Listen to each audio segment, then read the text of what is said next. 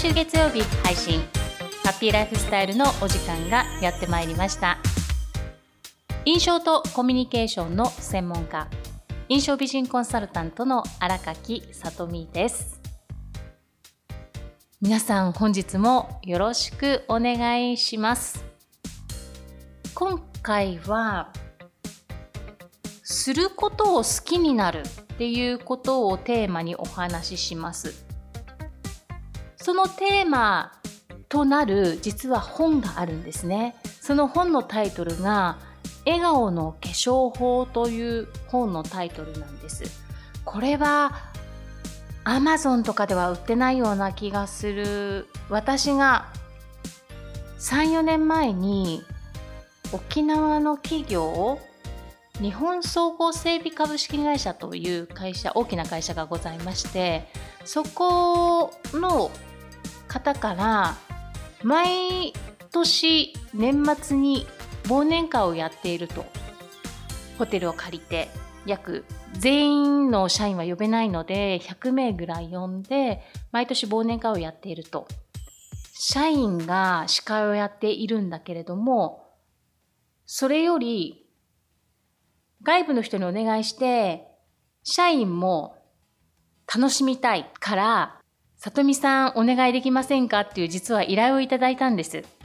その依頼をいただいた方もいろいろご縁がございまして、約8年前に私が就職支援、職業訓練校の就職支援の講師を約5年間させていただいた時にその中ではキャリアカウンセリングといって生徒さんの強みを引き出したり履歴書の書き方とか自己 PR を添削していくというそれから面接の指導立ち振る舞いなどを教えていくっていうこと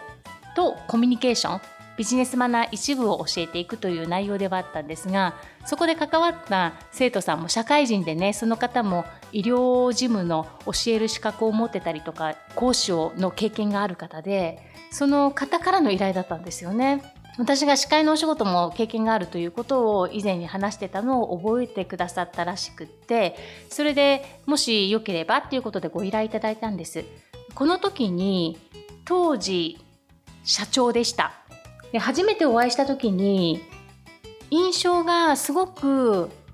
温厚な方でいらっしゃるだろうなということを感じました。どこから感じたかと申しますと話し方や表情そして使っている言葉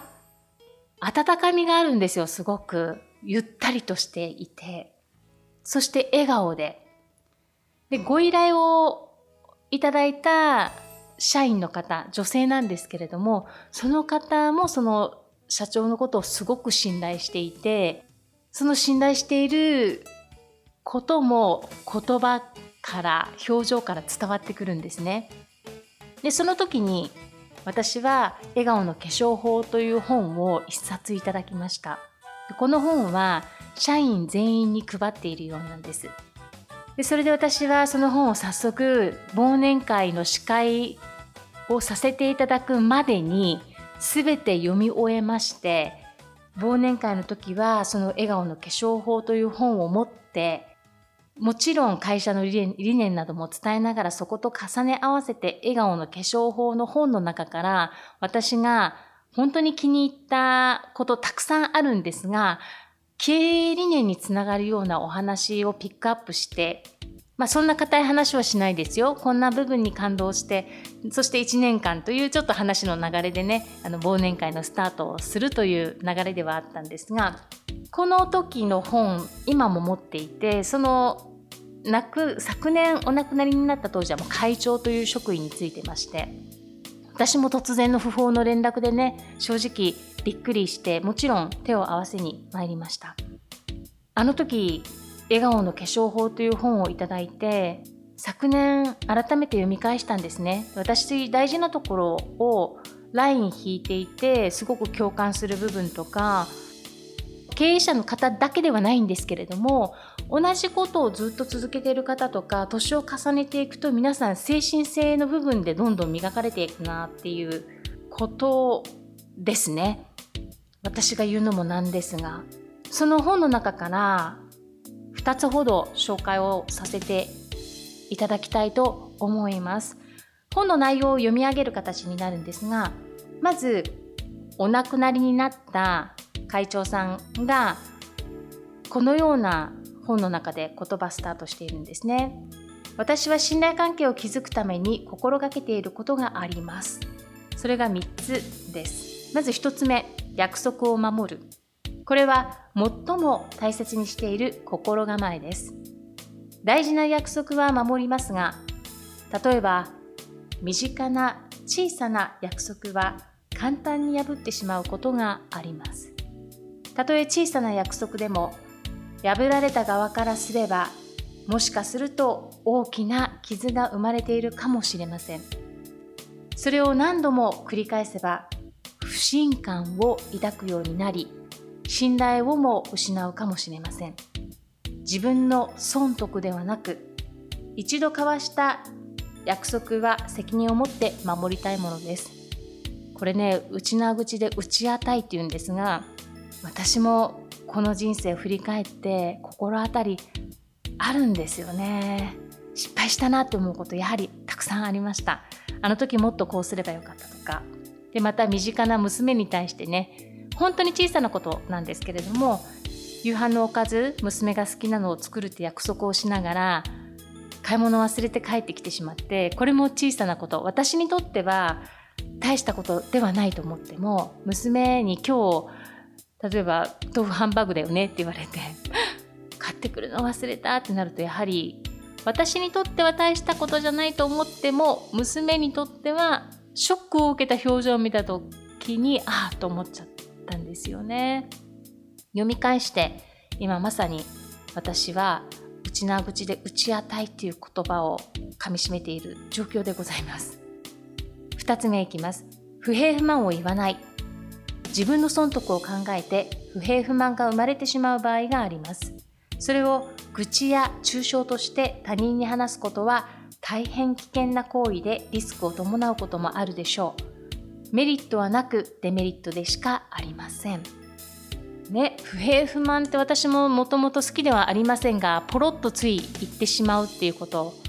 は今振り返ると不平不満じゃないつもりで発していたことが実はあれって私の不平不満だったよねって思うことって多々ありますね。それも反省です。3つ目です。理由を話す。人の心が動くのは物事にではなくその理由に対しての本心からです。嘘をついてそれが発覚すれば信頼を失うことになりかねません相手の立場に立って考えた時視野も広がりきっとより良い信頼関係が築けるはずです熱い信頼が寄せられている人はイコールそれだけ人の心が集まっているということです。さらに他人の欠点を吹聴せずに他人のいいところを見つける。初心を忘れず謙虚に生きていく。独りよがりにならず相手の立場に立って共に考えアドバイスをする。触れ合う人たちの喜びを自分の喜びとして生きていく。自分の善なる良心に恥じない言動をしていく。日々精進をしていく。一歩一歩着実に歩み信頼を積み重ねていくことで成功と幸せを自ら引き寄せるようになると私は思います。という言葉を本の中で書き起こされていらっしゃいます。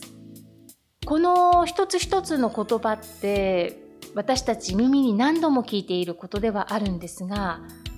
聞いてるからわかるではなく自分のこれまで取ってきた行動と照らし合わせた時にああ私足りてないところたくさんあるなって気づくことが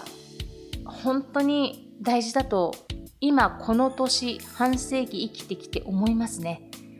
20代30代の頃はうんうんわかるわかるで私終わっていた自分がいると思います。40代の前半とかも本当に。本当に本当にこれ冗談抜きで。うん。だから一つ一つ言葉をかみしめていきたいなそして行動に落とし込んでいきたいなっていうことを思います。もう一つ最後に紹介したいと思います。現実に就労している仕事を好きになることが成功への道とあります。それは何が言いたかったかと言いますと、その会長さんお亡くなりになった方はですね入社してまず仕事を好きになることからスタートしたということなんです。さらに仕事を好きになるために一緒に仕事をしている社員を知る必要があると思ったのです。コミュニケーションを図ることはお互いをもっと知ることができおのずと仕事を好きになるのではないかと実践しました。この考え方は会社の経営方針三愛主義と一致することなのです。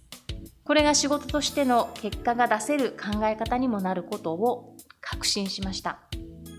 ビジネス本の中で自分の好きなことを仕事にすれば成功すると書かれているのをよく目にしますが現実には好きなことをそのまま仕事にしている人は少ないと思います。ことわざでいい人生を送るコツは好きなことをするのではなくすることを好きになること。とあります。少しでも仕事を好きになるにはその仕事の長所を発見する姿勢が大事で社会では人間関係の問題や仕事でうまくいかないことも起こります。理想と現実が違うことにがっかりしてそれが原因で転職をしても問題は解決しませんということです。正直ぶっちゃけ言いますとこの仕事がやりたいと思って私は就職したのではなく週休2日とボーナスがあるということで面接試験にチャレンジしたんですね。それが初めの本当に会社14年間勤めていた企業を入社したきっかけです。だから好きで仕事を始めたという理由ではなく好きで仕事を変えたのは16年前独立した時です。しかし皆さんここからすごく大切だと思っていてここからも大切だと思っていまして好きなことを仕事にすることが一番いいよってもちろん今はより言われてますよね副業も OK になっているしで好きなことを仕事にするということの中でも例えばスタートすぐ会社を起こすわけではなく皆さんフリーランスとしてスタートしていった時に苦手な分野って必ず出てくるわけなんです。例えば何か教えることは得意だけれどもパソコンとかあるいは SNS の使い方がいまいちうまく使えてないとか私の例ですとポッドキャスト始めた時はポッドキャストのオーディションアドビのオーディション使うことさえすごくストレスだったんです。とっても苦手。だからそのすることをスタートは好きになれなかったです。なぜやったかというとやることで何かを得られるかなと思ったからです。1本目の収録5日以上1週間かかった時は正直落ち込んだしこれだけで泣くの？って皆さん思われるかもしれませんが自分で一人で泣いてました。一人で泣いてました本当に。悔しさとなんか私って本当に頭が悪いなって自分で思ったんですよね。まあ、この自己肯定感の低さみたいなところ。自己肯定感の低さっていうのも私もともと持っているからそういったこともポロって出てきたりするんですけれどもね。でもどうやったら楽しくできるかとかどうやったらいいかっていうことを考えてすることを好きになっていったんです。少しずつですが。だから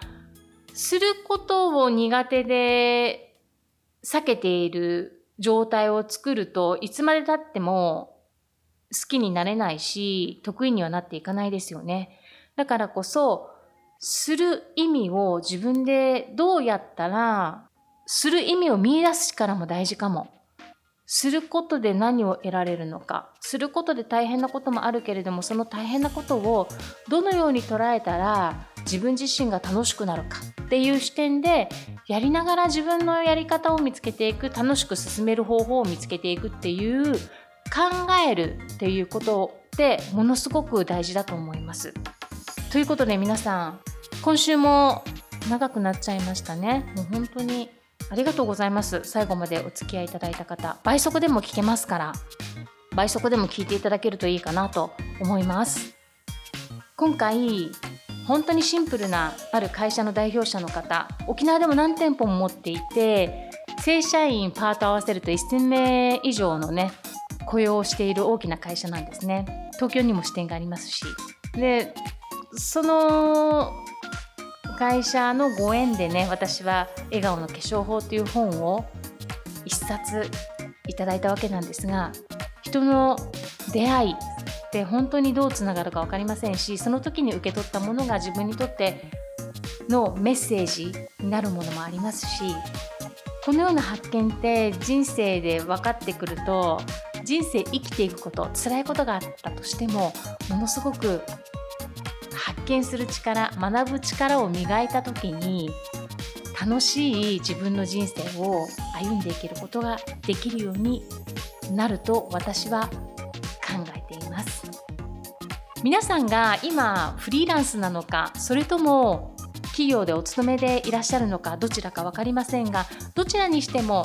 好きなことを選んでフリーランスとして働いている方も苦手なことがあるかもしれません。することがなかなか好きになれないものもあるかもしれません。そして勤めている方は私も気持ち分かります。23年ごとに移動でしたからどこに移動するか分からないので希望とする部署には行けなかったりするんですよね。だからこそその中でどうやったら楽しく仕事ができるかっていうことも私ももちろん考えていきました考えられない時もありましたけれどもその時は結構人間関係で上司が嫌だったって思って上司の嫌なところしか見ていない自分もいましたね今考えるとね。はい、ということで好きな仕事にしているフリーランスの方も企業に勤めている方も自分がすることを好きになるやり方を探すっていう見出していくっていうことで考える力を身につけていく。1週間にしましょう。こういう締め方でいいかな？はい。ということで皆さん来週また配信いたします。